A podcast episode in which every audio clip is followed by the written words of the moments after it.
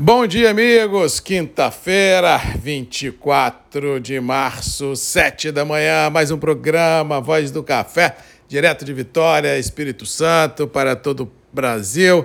Manhã aqui no estado, de tempo aberto, temperaturas amenas, aquele calor dos últimos dias acalmou. Tivemos chuvas nas últimas 24 horas e agora, outra vez, o o setor climático ganha uma outra calmaria e, ao que parece, daqui para o final do mês, a tendência deve ser essa: aumento de nebulosidade, possibilidade de chuva a qualquer momento e o calor escaldante que nós vimos nos últimos dias realmente tudo indica que ficou no passado. Vamos torcer para que isso realmente valide, mesmo porque estamos no outono, tradicionalmente é uma estação mais fresca do que o verão, e assim vamos ver o que, que nos aguarda nesse abril que vem chegando, início de colheita de café Conilon depois de Semana Santa, tradicionalmente começa os trabalhos ah, no Espírito Santo, ou seja, os próximos 15, 20, 30 dias serão marcados aí ah, por um procedimento no interior ah, de preparar as as propriedades para as colheitas que já devem começar de forma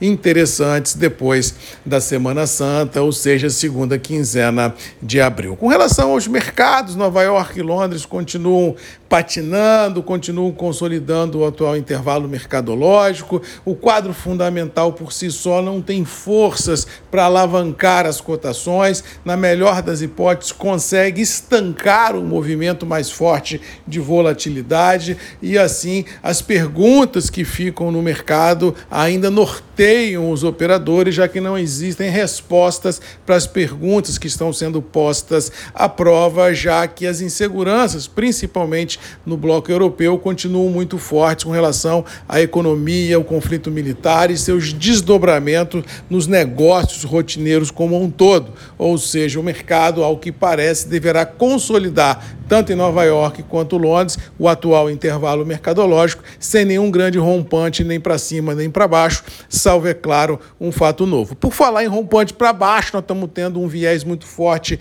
de queda no dólar rompeu os 5, rompeu os 4,90, veio namorar os 4,80 ontem. E galera, isso tudo indica que pode vir a 4,50 em função ah, de uma elevação de juros no Brasil recentemente, possibilidade de uma nova elevação de juros na próxima reunião do Copom ah, em relação à Selic, mas principalmente nesse imã de atração a esses capitais voláteis que voam pelos países emergentes, a busca de rentabilidade, porque, bem ou mal, o leste europeu, que são países emergentes, estão tendo dificuldades, estão tendo sanções, estão tendo os conflitos militares. Então, esses dinheiros que, em tese, iriam para lá, não tem para onde ir, vem para o Brasil. E quando esse dinheiro entra no Brasil, ele entra via câmbio e isso derruba a cotação. Ou seja, ao que parece, a gente analisar o cenário agora, o mercado é muito mais para 4,50 do que para 5,20. Mas, por enquanto, estamos lá nos 4,80, patinando e deixando tudo e todos bem ressabiados, porque eu sempre digo uma coisa: a formatação dos preços internos das commodities agrícolas de uma forma em geral, seja café, seja milho, seja soja, seja proteína animal, ela é alguma conjugação de dólar, bolsa e demanda. Ou seja, não adianta a bolsa subir se o dólar cair, não adianta a bolsa subir e dólar cair se não tiver demanda. Ou seja, esses três fatores têm que conspirar no mesmo sentido para a gente ter validado uma tendência consistente de alta nos preços internos dos produtos agrícolas. E, infelizmente, com esse dólar vindo para 4,80, impede uma valorização em reais das mercadorias como um todo de forma fulminante, ou seja, as commodities agrícolas, o agro como um todo, podem ficar refém de uma majoração dos preços em curto espaço de tempo. E detalhe, isso já tem sido visto no mercado interno, tanto de Conilon quanto de Arábica. Os preços estão mais ou menos estabilizados em reais. Aqueles compradores mais afoitos, principalmente do Conilon, estão comprando para travar posições de vendas de negócios feitos lá em dezembro para entrega janeiro, fevereiro, março e abril, ou seja, as vendas novas que estão sendo feitas hoje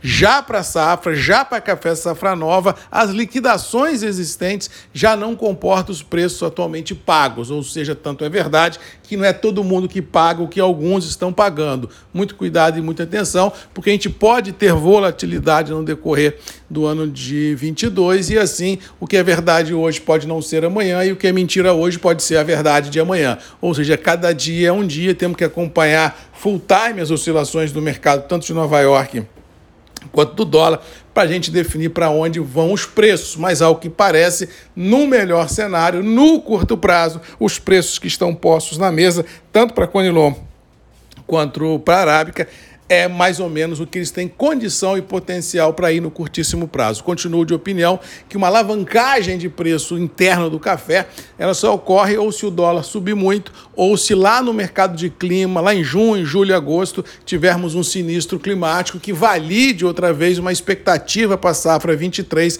a menor do que todo mundo está esperando. Ou seja, estamos na mão do clima e na mão do dólar e por tabela na mão do conflito militar globalmente falando para a gente definir o que, que vai ser uh, de curto prazo. Inclusive, ontem, só para a gente ter uma ideia de como é isso lá na Europa, um amigo que mora em Madrid, que está lá no MM2, já reportou de que já há falta ou desabastecimento de alguns produtos nos varejos de Madrid, da Espanha. Eu não estou falando da Ucrânia, estou falando da Espanha. O alto custo uh, do combustível já na Europa, algumas empresas, inclusive a esposa dele, já voltaram a trabalhar em home office, ou seja, já tira essa pessoa da rua, do consumo, do barzinho, do restaurante. Ou seja, é um mundo que vem chegando por aí com essa elevação de custos globais que pode impactar outra vez o varejo e, por tabela, todos aqueles produtos que são vendidos no varejo, não só café, mas tudo como um todo. Ou seja, o que vem por aí realmente é cada dia uma novidade nova, cada dia um susto novo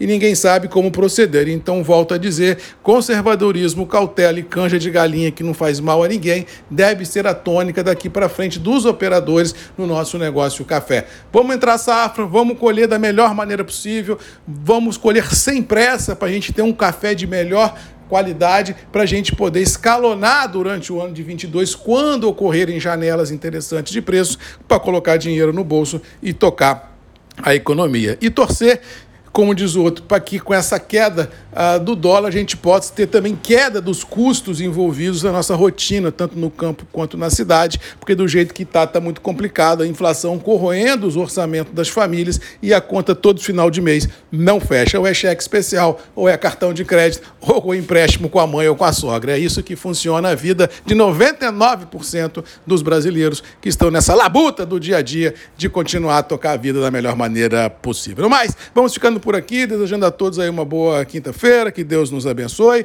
Lembrando que sábado eu estarei em Linhares, lá embaixo quartel, na Fazenda Peruti, conversando um pouquinho com os cafeicultores. E dia 30 eu estarei também em Linhares, no Agrobiz, do amigo Ricardo Frizeiro e da Stephanie, também falando um pouco de café. E de forma virtual, amanhã estou no evento do Viver o Terra Viva em Afonso Cláudio, também levando informação a todos que precisam, porque nesse momento de grandes perguntas e poucas respostas, respostas.